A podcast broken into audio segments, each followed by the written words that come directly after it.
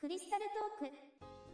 はい、穂積野球之です。どうもスーパーヒーローマニアの伊藤弘樹人は僕を怪獣記をごとごと呼びますはい、本日のテーマは何でしょうか？はい。はいはい。えっ、とね今回はね、うんこれを収録してる数日前が文化の日だったわけだけど11月3日のその文化の日に実際関係あるかわかんないんだけど今回は文化祭とか体育祭まああ学生の時のそういう思い出、はいはい。甘酸っぱい思い出かな なんてそういうのをちょっとねテーマにして語ってみようと思うんだよね。うん、あ、はいはいはい、なるほど。うん、もうなんか懐かしいふふなんか響きですよね、文化祭とかって。そうだよね、本当だよ、もうだって学生じゃなくなっちゃってから、全くそういうのには触れてないわけだからね、本当、あの頃にある意味戻りたくなるよね、本当に。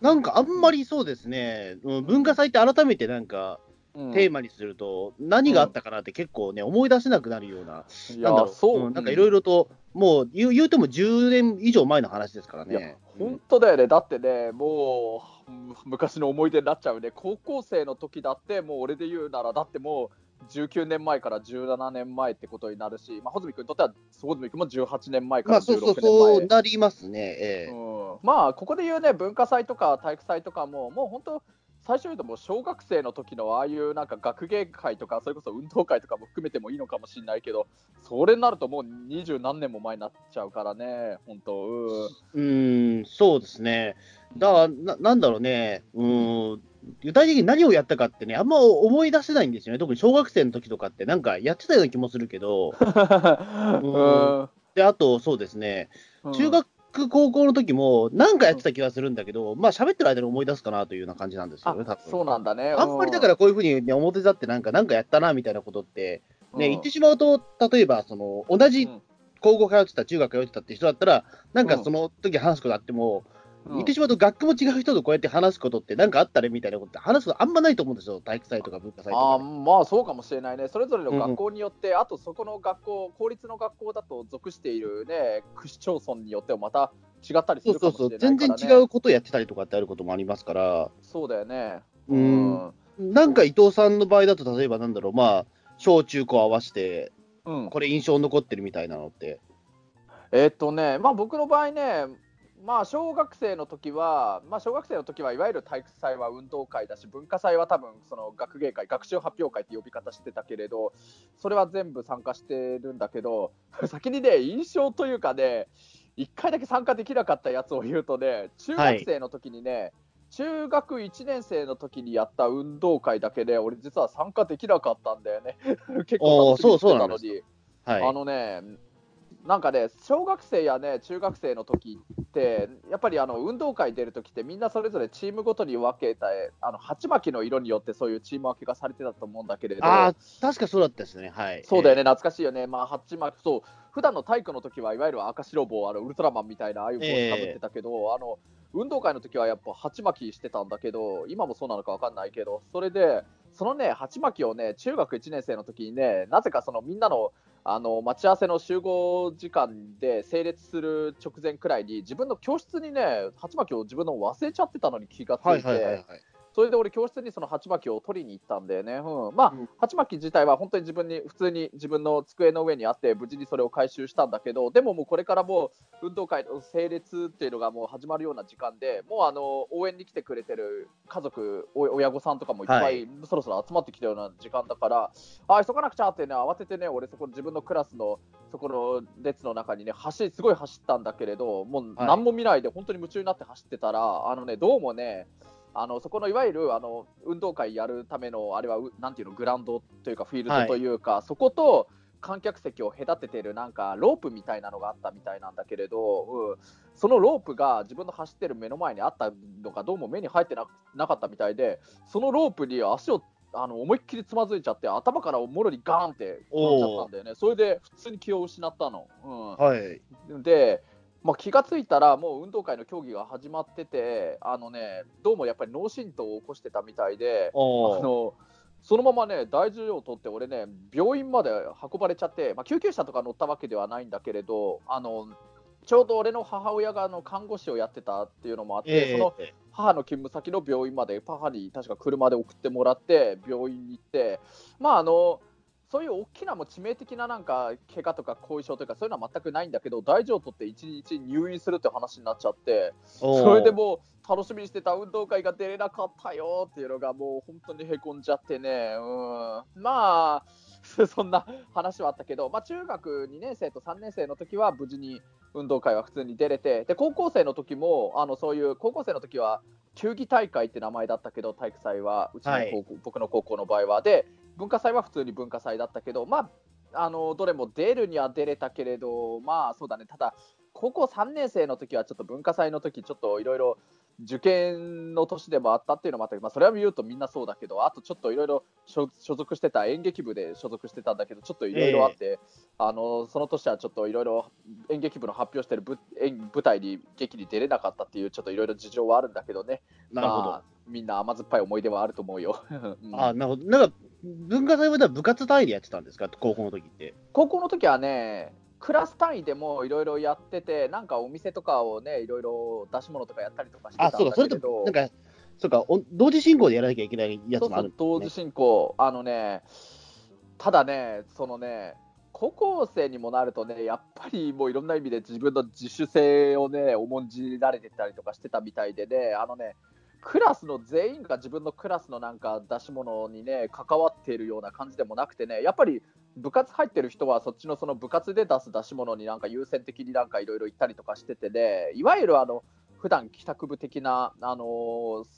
生徒がメンバーがそこの自分のクラスの出し物をなんかやってるみたいな感じで多分ねそれこそそうだよな。あの自分のクラスの出し物は正直記憶にないんだけどね。あのいいや1年生2年生3年生の時とも多分ねあのなんかの飲食店的なのをやってたとは思うんだけれどね。あの一応1年生と2年生の時は僕が自分が所属してる演劇部のことで頭がいっぱいになっててねつきっきりになってたから、うん。うん。まあ、だからそういう意味では部活単位だったかもしれないね事実上。なんか、うん。そうですね。うん。なんだっけな、俺もあんまりちょっと思い出せるものはないんですけど、う。んななんかね、えっと、なんかえ映画の上映会みたいなものを企画した記憶記憶があるんですよ、確か。あそうなんだ。穂積君らしいね。へえあのえそれ穂積君が何そういうのやりやろうって言言ったの、誰がやろうっつったんだっけな、いや、確か高校のうん。時は、うん。クラス委員ぐらいになってたんで、多分俺がやりたいってあ言ってたの。すごいね。あすごいね。そんなえ偉い立場になってたの？すごいじゃん、うん。うんだったかなと思うんですけど、ただなんかあれだったんですよね。あの、なんか、上映するものはなんか先生が決めるっていうことで、なんで先生が決めちゃうのかな？いや、ほら、あの、勝手にやらせると、ほら、大変なことになるじゃないですか、僕。ええ うんそっか。えそうそう。だからね、うん。先生が決めるって言い出して、確かその時のうん。テテーマが、確か反戦か何かだと思うんですよ。戦争反対みたいなことは必ず入れろみたいなこと言われたような気がするんですよ。うそうなの。じゃあゴジラでいいんじゃないのなんて。いや、僕も確かその時ゴジラがいいなっていうふうに言ったと思うんですけど、それは通らなくて、あ一人一人の塔とかなんかうん。を上映して、あとね、多分先生が良くなかったと思うんですけど、いやちょっと多分ね、なんだろう、ここだけの話、多分ね、いろいろ、うん、そうそういった活動されてた方だと思うんですよね、今思うと。え今、今そうなの思い出したけど、ええ。えーそうなんだ、うん、あの時々だから、そのなんかね、憲法の話が急にしだしたような先生だったから、えー多分うんそういうことなんだろうなと思うんですけど、あじゃあ、うん。あれからすごいなんか当時の戦争フィルムみたいなものとかを見させられたりとかもしてたからあ、それをなんんか上映しろみたいな風になって、まあでも当時あんまりあんま考えたことな、あんまりなんかそういったこと考えてなかったから、まあわかりました、じゃあ先生が言うならっていう形で確かやったような気がしますね、確か。そうなんだね。うん、まあだからすごくなんか真面目なことやってた気がします。ええ。うんいやいや、まあ、ゴジラだってね、すっごいそういう意味でね、ま、大真面目なね、反省映画だからね、初代のやつは。そう、だかからなんか、うん、そういったテーマは必ずなんか教育的なテーマ1個入れろみたいな風な話だったから、ら、うん。で、なんかそれでか、なんか先生が持ってきたのが、確かそういった、はい、あの、ええ姫とか、そういったなんか、戦争の悲惨さを伝えるようなフィルムというか、うん。うん。そまあ、の、確かに、うん。沖縄玉砕の話、なんか、ビデオとかね、うん。うん。みなんかそれを上映しましたけど、えそっか。うん。えうん、今思うとなんだろうなと思ったんだけどね。っ ていうか、せっかくそのね、あの1年に一度のクラあの学校のみんなでワイワイ楽しむ、明るい気分で楽しむ文化祭なんだから、そんな暗くなるようなもの流してもなとも思っちゃうな、なんだか。あうんでも俺ね、それでも確かね、ちょっと一つだけ思い出した、今。おう何？あの、その時でもちょっとだけ俺、あの、まあ、当時反反発心もあったから、うんいや、そんななんか戦争フィルムだけじゃなくて、俺流したいもん一本流していいですかって流したのが、うん確かあれだったんですよ。三島由紀夫の映画だったんですよ。あ、そうなんだ。へえ。そう。あの、日本じゃ公開されてない三島っていう、え、あの、劇場映画だったんですよ。あ、そんなのあんの？へそれ当時ビデオを持ってて、え。まあ、持ってるのかそれはじゃあ、あ、あの、ある程度、その昔のその昭和とかの、あの、うんそのね、えっ、と、反戦ではないけども、むしろうん。右の人だからあんまあれだけど関係がないかもしれない。けど、でもそういった、あのね、三島由紀夫っていうそのね、希代の、まあ、その文豪が、その、まあ、三島ってどどういう映画かっていうと、三島由紀夫の、まあ、人生を、まあ、その、描いたもので、うん。で、その、最後はね、その、まあ、いわゆるその、自衛隊のところで、せ滑腹自殺するじゃないですか。ああ、いわゆるはい。防衛庁とかのあったところの。そうそうそう。ええうんで、その前に、まあ、その、三島由紀夫がどういうふうに、まあ、作品を作ってきたかっていうことを全部実写映画化するんですけど、それはな、まあ、いろんな事情があって、日本では公開されてなかった。あ、そうなんだ。へね。ええうん。そうなんだ。ううんん。そうなんですよ。で、あの、それがね、あの、まあ、なぜか俺当時ビデオ持ってたんで、とある事情筋から もらって、ええうん。で、それはちょっと上映したいって言って、ええ確か無理やり上映した記憶があります。ええうんえっ、と、なんだ、三島アライフ・イン・フォーあ、それそれです、それですそれです。はい。ええ1985年の映画なんだ。へえ。うんそうなんだこれ見たいねこれはね、俺ビデオ持ってたから、じゃあこれはちょっと珍しいもんなんで流させてくださいってお願いして流させてもらった記憶があります。うんえ、これさ、何？ごめん、ちょっと今、ちょっとだけウィキペディアでごめん、カンニングしてるけど、あのジョジョージ・ルーカス監督も制作総指揮に関わってたりあ、そうです、そうす。です。ええ何？これ、めちゃくちゃ見たいんだけど、今持ってる？これ。あ、持ってますよ、これ。ええ マジでこれ見ようよ、そしてこれを見て、その感想とかいろいろクリスタルトークで語りたい。あ、もっともこれ、どうなんだ？これ、合法的に日本で見ていいものなんだよね。あ一応だから、えっと、日本では結局公開してないんじゃないかな、これあ。まあ、あのーま出演者はみんな日本人なんで、日本語なんですけど、あうんうん下に全部英語の字幕がついてるんですよ。あそういうもんなんだ、あの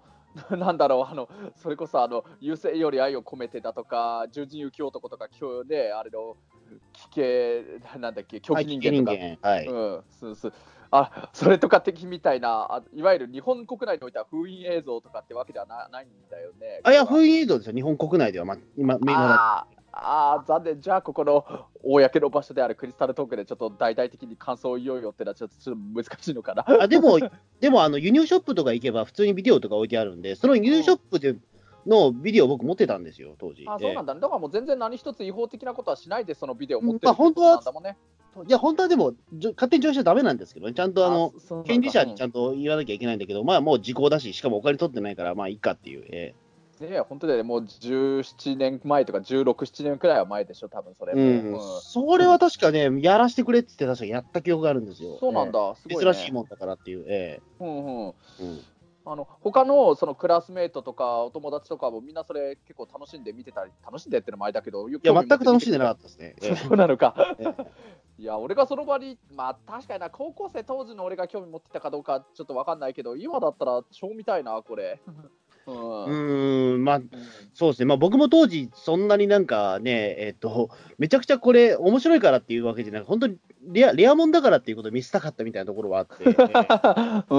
ん。言ってしまうと、まあ、本当にね、うん、よくわかんない映画なんですよ。だから、そのね、うん。えっと、金閣寺とかのね、うん。あの話とかをそのまま実写映画化したもので、えー沢田研二が出演したりとか、そうそうそう、これ出演者もやったら豪華だね、澤田研二さんとか、これ何、尾形健さんとか。そうそうそう、えうん。ーすげえな。だ。うんうん、だちょっとだけ、まあそういう意味で言うとね、えっとまあ、外国が関わってるから結構、うん作りは豪華なんだけど、やっぱ話的にはやっぱり高校生にちょっと難しすぎるような内容だったんで、まあ本当だよね、うん。高校生の時っていうのを置き換えて想像すると、本当そうだな、難しいし、すぐ飽き飽きちゃうような気もするな。うん、そうですね、だからまあ当時は内容よく分かってないけど、なんか貴重なもんだからっていうことで、僕、すごくこの映画好きだったんですけど、えー今も、うんうん、それはややったかな、えー確かに。えー。うんあーそれはでも本当いい思い出だし、なんか貴重な思い出だね。そしてなんか、穂積君らしいなとも思うよね、なんか。うん、今とあんまかやってること変わんない気がします。本当だよね、今そういうのを流してみんなでワイワイ楽しむような集まりとかも行ったりとかするわけだからね。そうなんですよ。えーだからそう思うとう、んうん、ここもう20年近く経っても、なんら変わんねえなみたいな。えー うんまあね、いややっぱり穂積君の方が面白いエピソードいっぱい持ってるな、やっぱり。うんまあ、その一方ね、でも球技大会とかね、はなんかあったかなと思うとね、いまいち思い出せないんですよね。うんなんかあの、まあマラソン大会はすごく覚えてるんですよ。あそうだ、マラソン大会、そうだ、今言ってくれたおかげで思い出したけど、そうだ、マラソン大会ってあったね。うんどちらかというと多分ね、多分体育祭とかよりも多分マラソン大会の方が、うん俺力入れてたような気がするんですよね、なんか。あじゃあ結構マラソンして走るのとかは嫌いじゃなかった感じなんだ。うーんとね、比較的だ、うんマラソン大会の方が、なんか張り切ってた気がしますね。えそっか、あのね、えっ、とね、マラソン大会はね、中学の時に僕の時はあったんだけれど、高校ではマラソン大会的なのはなかったかな。あのね、で中学で、その、あのまあ、僕、こう学校がね、国立の学校なわけだけど、あのね、昭和記念公園、た隣の立川にある昭和記念公園で、あのね、5キロを走るっていうやつをやってやったんだけど、はいあのね、いこれもまたね、1年生、またこれ、ぶ運動会とはまた別の行事だけれど、あのね、1年生の時はね、なんかそのマラソン大会やる予定だった日がね、雨で中止になっちゃって、雨が降って、だから後日、学校の校庭を、そんなに広い校庭じゃないんだけど、それをなんか5キロ分走るようにもな、十何周したかはちょっと覚えてないけど、ああれは3周で1キロだったかな、だから、だからそれ15周くらいしたってことか、うん、そううん。そういうのをしたのはしたけれど、あのね、2年生と3年生の時にはね、本当に昭和記念公園でその5キロ走るのをやったんだけれど、あのちょうど僕ね、中学の時はね、俺、陸上部入ってたから、だから陸上部だからいい順位じゃないとダメだよなみたいな空気ですね。感があってね、だから結構、だからまあ部活でどっちにしても走ってたっていうのはあったけど、結構走り込んで、うん、まあ、何位くらいだったかな、一応ね、そのあのー学年の生徒、当時何人くらいいたかな、なんか、えー、と6クラスくらいあって、1クラスに20何人かだったとは思うんだけど、うん200人はいないくらいだったけど、一応その中で、50位前後くらいにはなった記憶があるな、まあーそれも極端にいいわけではないだろうけどね。うん、まあ、うんそうですね。うん、まあ、どうなんでしょうね。まあ、50だったらまあそこそこいいいい方なのかな。どうなんでしょうかね。うんまあ、なんとか明らかにもうあのは半分より下とか、そこまでにはならなかったような記憶がある。うんそうですね。僕もだから、マラソンは比較的、なんだろう、まあ、言ってしまうと、だからそのペースを守って、うんあと最後の最後でちょっと追い上げれば、うん。まあ、そこそこ行くと思うんですよ。えまあそうなんだよね、あのねやっぱりあのなんていうのかな、疲れないためのなんかいろいろ走り方とかもね、そういうのもやっぱり含めて練習してたしね、やっぱり常に走ってると、極端に走るのは苦じゃなくなってくるからね、であと、あのある程度走ると、いわゆるランナーズハイみたいな感じのね、走っててもそんな苦しくなくなってくるような状態にはなってきてたからね。えうーん、そうですね。だなんだろう。うん。あの走ることに関しては、まあ、そんなに苦じゃなかったような気しますし、えーうん。どちらかというと、体育祭は何やってたかなって、ちょっとあんま思い出せないぐらいなんですよね。うん。何やってたかあな、体育祭って。でも、なんか、いや、結局走ること以外なんかしてないような気もするし、うん、多分リレーとかくらいは。うん。短距離とそのちょ、なんだろう、長距離ぐらいしかやってなかったかな。うん。うん、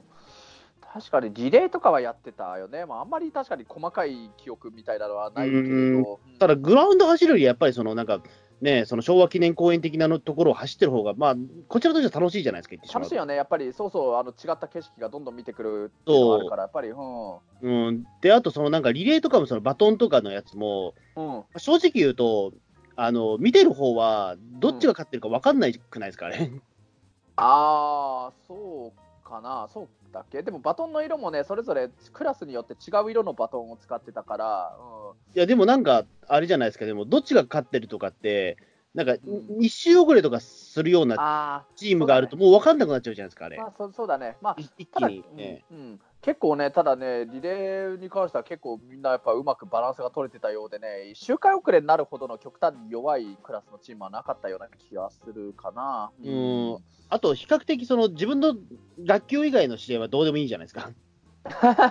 ええ言ってしまえばはあるかもしれないね。ええうん、確かに。だから、正直、どっちでもいいかなって思ってしまうというか、赤組、白組の分け方に一つにとったとしても、うんまあ、別にどっちが勝ってもいいかなみたいな。まあ別にそれ勝ったところで賞金とかもらえるわけでもなんでもないわけだからね。特にだって上級生と下級生が勝とうが負けようがだって別に会ったことがない人たちだから分からないんだよねっていう、えそうかもしれないね。ううんん。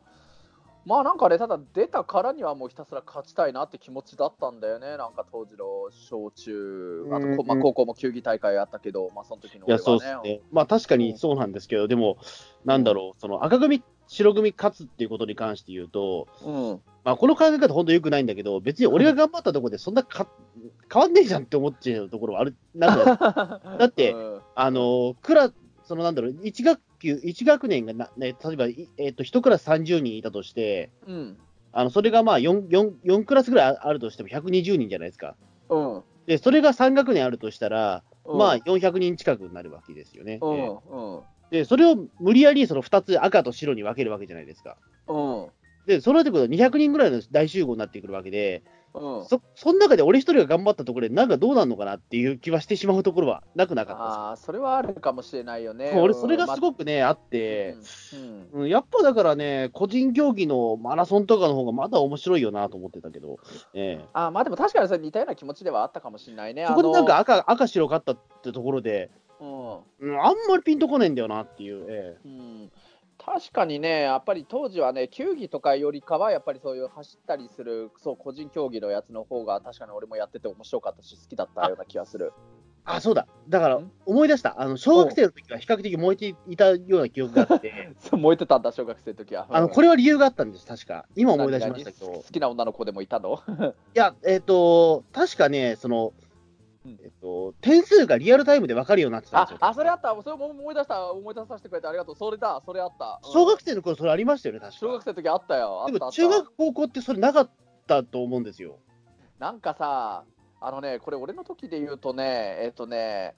どのくらいだろう、5年生とか、小学校の5年生とか6年生とかくらいの時にね、得点じゃなくなってたような気がするんだよね。あのね、ちょうどね、これ僕とか穂積君の年代って、あれ、穂積君はもしかして一番最初のあれに該当するのかな、いわゆるさ、ゆとり世代っていうやつにちょうど俺とか、まあ、俺たちより少し下くらいから成り出してくる頃だと思うんだけど、ゆとり世代の頃になる頃って、あんまりそういうなんか、あの何？勝負事をして、それで勝ち負けを明確に決めるっていうのは、いかがなものかみたいな風潮にだんだんなってきてて、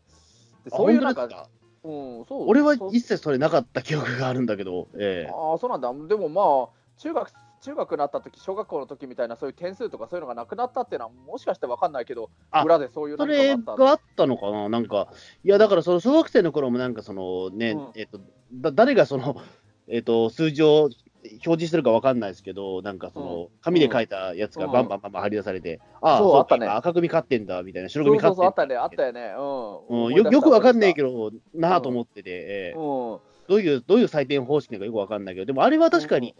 うん、中高で亡くなったっていうことは、そういうことなのかな、どうなんでしょう？そうそうそう、あのそう俺もそう、小学校3、4年生くらいの時までは、そういう目に見えてね、そういう得点のやつがあってね、それでね、しかもね、でもね、5、6, 5 6年生になる頃くらいに、そういうのが確かなくなっちゃったと思うんだけど、少なくともね、6年生になった時にはもう明らかになくなってた。それで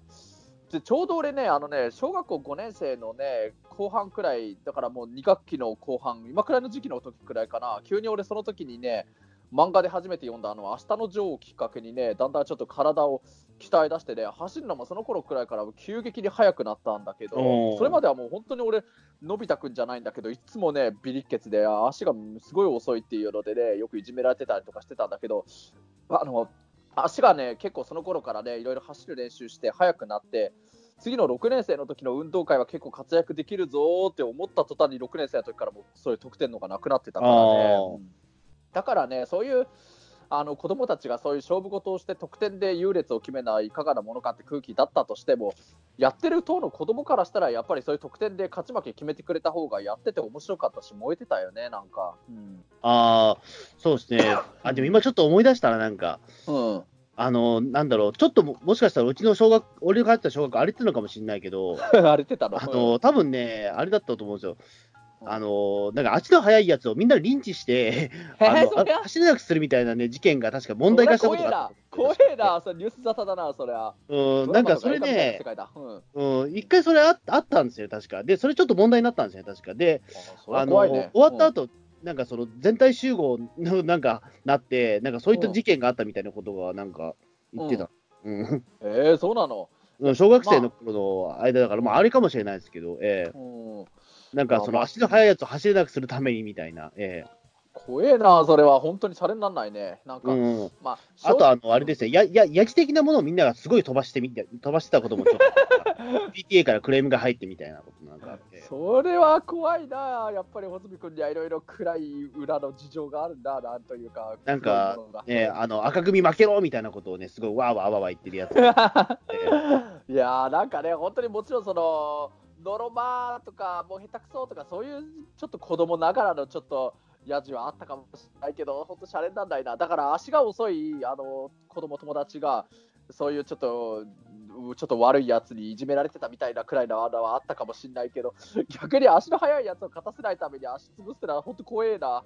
うん、なんか、それは本当あったみたいで、ええ。ー、うん。やっぱ、それ、多分そういったこともあって、多分点数方式やめちゃったのかもしれない、うちの学校は。そそれが理由か。いや、わかんないですけど、ええー、なんかそれはね、すごくなんか、わ、怖えなと思って、なんか。えー、それは怖いね、聞いてる方も怖いよ、そりゃ。うん。うん。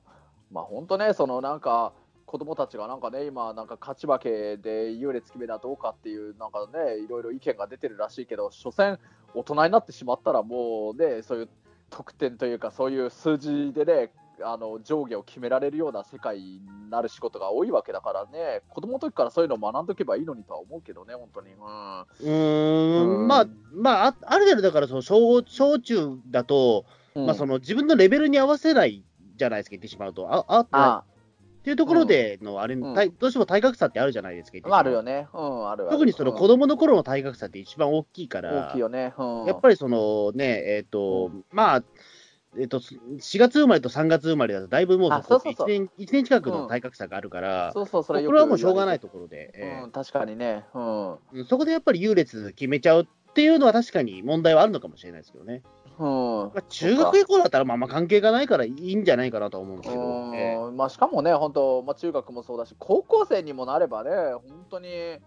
もうね、もう早ければ高校卒業したらもう就職する社会に出る、ね、友達、子供だっているわけなんだから、今のうちに軽くちょっと大人の世界を少し疑似体験させるためにも、そういうのは出しておいた方がいいんじゃないのかなとも思っちゃうけどな。そうですね、まあ本当にだからね、体格的に恵まれてないやつは、やっぱり闇打ちしたりね、やっぱり、ね、足の速いやつを、怖えな、うん、すれば、えーあのまあ、勝てるチャンスあるわけですから。えー、怖えな、俺、中学の時陸上部入ってて、一応足遅くはなかったからな、闇打ちされてたかもしんねえな、怖えな。ええ。ー、うん。まあ、そういうことは本当にね、ああるとこはあるので、えー、うんそうなんだね、うん、うん、いや そうですね、なんか、うん、あなんまあそうですね、だからまあ、球技大会とかその、なんだろう、そのね、体育祭みたいなこと、あんまり確かに覚えてることの方が少ないんだよな、やっぱり。うん、うん。やっぱ走ること以外何もなかったような気もするし。うんまあね、うん、まああの高校の時はそう球技大会っていうのをいろいろやってたけど、まあなんていうか特別足引っ張ってたわけでも極端に大活躍できてたわけでもなかったからまああんまり面白い話はないかもしれないけどなうん。まあ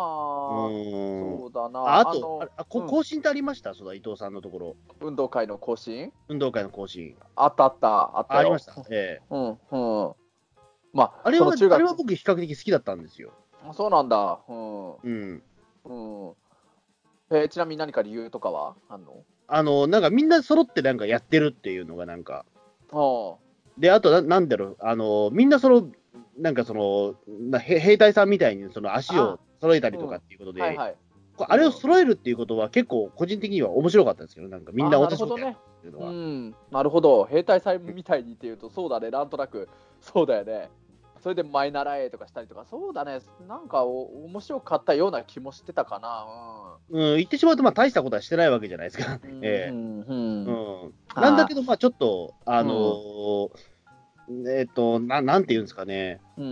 いわゆる踊りとかじゃなくて、踊りとかはみんな合わせるんだから、もうそれたくさんね、えっ、ー、と、稽古を重ねなきゃいけないけど、まあ、更新ぐらいだったらみんな合わせられるから、それでなんか学校が一つなんか一体になってるっていうのは面白いなという。ああ、そうかもしれないね。うん。うん、まあいろいろね、音楽とか鳴らしながら、そうかもしれない。なんか、あの、更新とかもね、確かに結構面白いと思ってたから、だからさっき話した中学1年生の時あの遅れちゃうと、その更新にやれなくなっちゃうと思って、それで慌てちゃって転んじゃったのかもしれないしね、なんなんとなくそれも記憶が戻ってきつつあるかもしれないかな。うん、うん、そっか。うん。そうだね。うん。まあ、えっと、何かな？文化祭的な方で言うと、はい、えっと、小学生の時ってどんな呼び方してた？あの学芸会とか学習発表会とか、えっと、あんま覚えてない。だった気するんですけどね、なんか、あんま覚えてないけど、発表会だった気がしますよ、なんか。うん、そう、小学生の時は学習発表会って名前だったんだよね。なんかね、それこそ、2年に一遍、まあ、6年間あるわけだけど、2年ごとに交代でね、あのね自分のなんか絵とか図画工作とかそういうのを発表して展示する会と、その翌年、いわゆる学芸会のああいうお芝居、演劇を見せるっていう、それを代わり番号にやってたんだよね。うんまあ正直ね、僕、その工作とかそういう美術とか的なのは全然苦手だったから、できなかったから、そういうのをね、なんか自分で作って発表する方のやつは、正直嫌だったんだよね、もう休みたいと思ってたくらいだったからね、うん、あのね、でも2年に一遍ある、その学芸会的なやつはすげえ大好きだったね、あそういうお芝居するのは。うん、なるほど。あ、お芝居があったんですね、それは良かったですね、確かに、ね、うん、いや学芸会面白かったよ、うん、まあ一応ね、ちょっと小学生の時ちょっとだけ児童劇団とかにも入ってたくらいだから、やっぱりお芝居は好きだったんだよね。うん、うん俺は、なんだろう、その、その発表会的なもの歌、歌ぐらいしかないですね、多分。あそうだ、歌もあったかもしれないかな。歌はでも、大してね、うん、うん、うん、そんななんか、えっ、ー、と、あとな、なんだろう、その、今思うと、だからそのが、合唱会とかの、うん、なんだどれが優勝とかって、決めるの難しくないかなって今思うんですよ。うん、なんか審査員の人のそういう感性に多少運の要素があるかもしれないよね。あのね、小学生の時はそれらしいのはなかったんだけど、中学生の時に合唱コンクールっていうしっかりしたのがあった。あのね、今度また別の隣町だけど、あの府中にある、えっと、はい、見える府中っていうところの結構立派な会場を使って、これ毎年やったけど、3年間、あの合唱コンクールっていうのがあってね、そのそれぞれクラスごとになんかみんなでなんか合唱をして、最後それで優勝は1年何組ですとか、そういうのを決めるのやってたよ。うん、うん、なんだろう、いや、僕が当時アホだったのかもしれないですけど、うん、歌のうまさってわかわからないんですよ。これ。何をもってして歌うまいか下手かってわからないくないですか？まあ多分クラスいやもしかしたら今でもこれ分かってないかもしれないんですけど、あのー、クラスのみんながそれぞれのパートのそういうそれぞれメロディーをしっかり合わせて綺麗に聴かせられるかどうかとか多分そういうことなんだと思うんだけどね、その合ってるか合ってないかって分かんなくないですか？でも当時どうかな当時俺でも自分で歌ってて分からないですもんやっぱり、うん、合ってるか、まあ、外れてるか、う。ん、人に言われない限り分かんなくて、うん、言われたことがないですもん。外れてるよとかあんまり。ああそうだね。っていうことは合ってんのかもしれないけどでも別に褒められてもないからうん。うん。多分うまくねえんだろうなみたいなことは思ってたんですけど、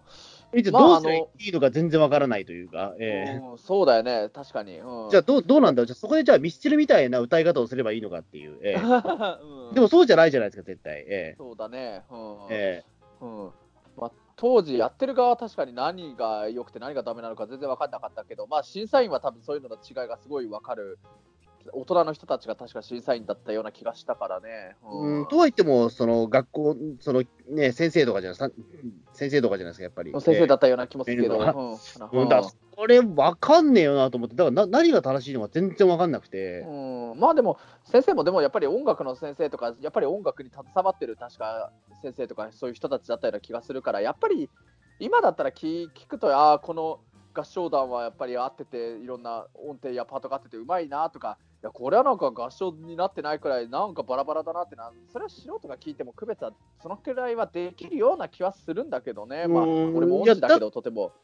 だから言ってしまうと、なんだろう、うん、あのー、で、ななんだろう、その終わった後品評会みたいなことをしてくれたらよかったと思うんですよ。うん、ああ、そうだね、ここがこうだからみたいな、そういうのね。例えば、俺が2組だとしたら、1組の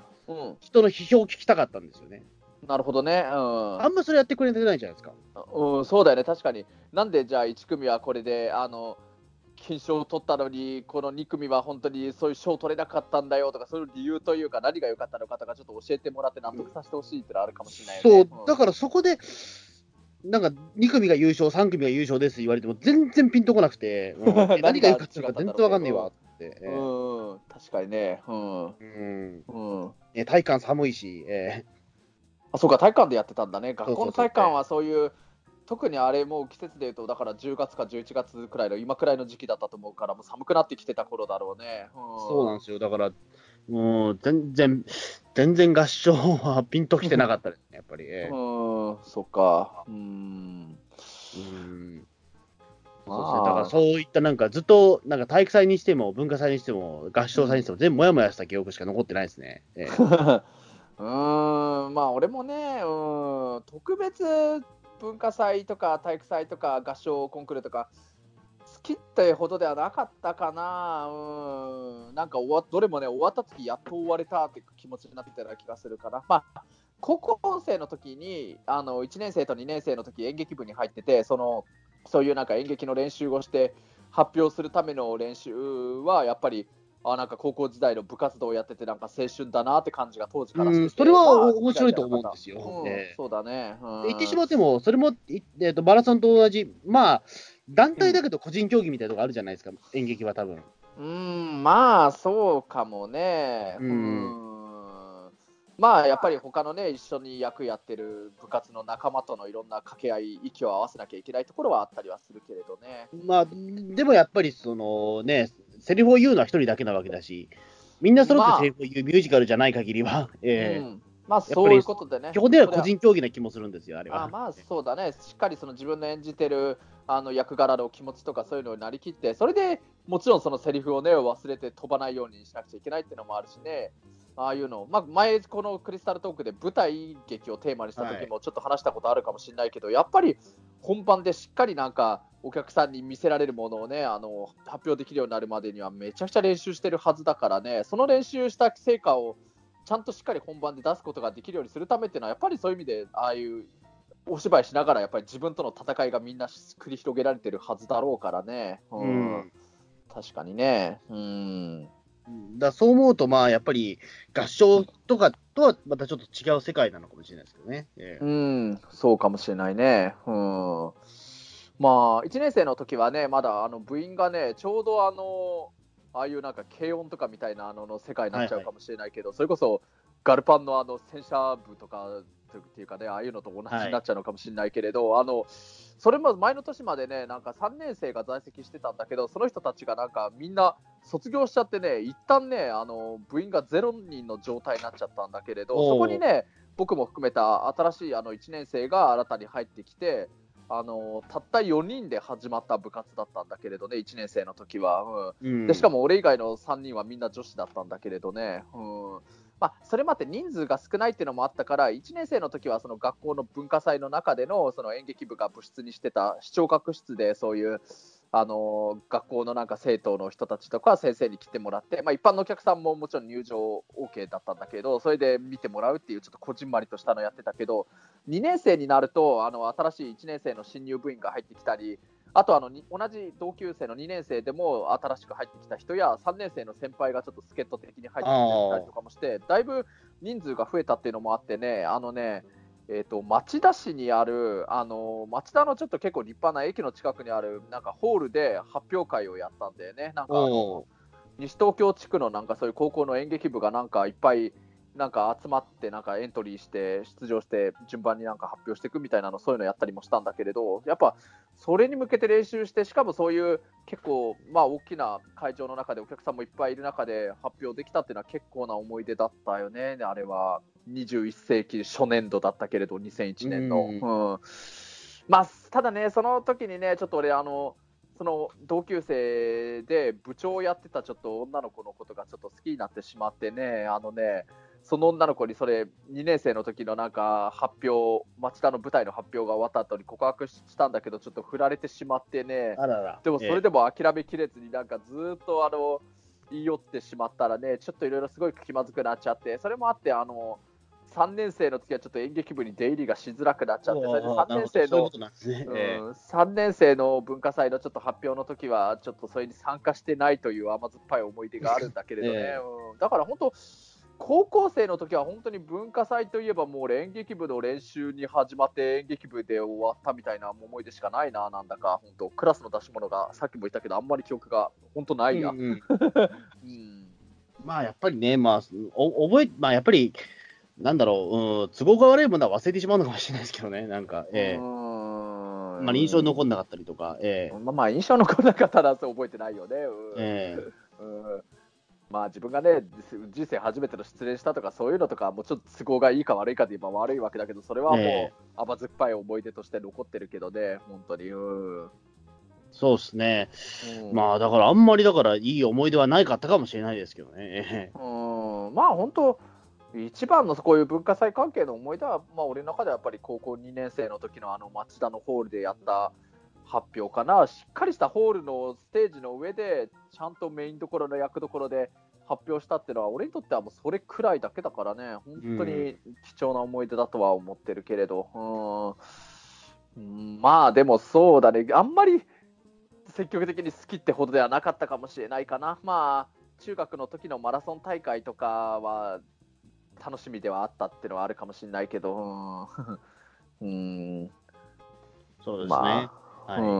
まあ、うん、まあ、そんな感じですかね、とりあえず。えー、そうなんだよね。いやなんか本当ね、この間、11月3日の文化の日があったから、ちょっと文化祭語りたくなってきたなって思っちゃったけど、そもそも別に文化の日に文化祭やるとは決して限らないからね。うん、あんま文化の日に文化祭やった記憶あんまないかな。いや、ないからね。確かに。9月とか、あんま関係がないかもしれないなっていう。えー、9月とか10月とか、そのくらいだったような記記憶があるや。うん、えー まあね、あの聞いていただいているリスナーの皆さんにとっては、本当、文化祭とか体育祭とか、何か思い出があるかどうかとかもね、いろいろ聞いてみたいところだけどね、なんか、ちょっとだけ学生気分になんか記憶を戻したいなみたいな、そんな気分でちょっと語らせていただいたところであります。はい。うん、はい。うん、じゃあまあそんな感じですかね。はい。そうだね。はい。はい、じゃあどうもありがとうございました。ありがとうございました。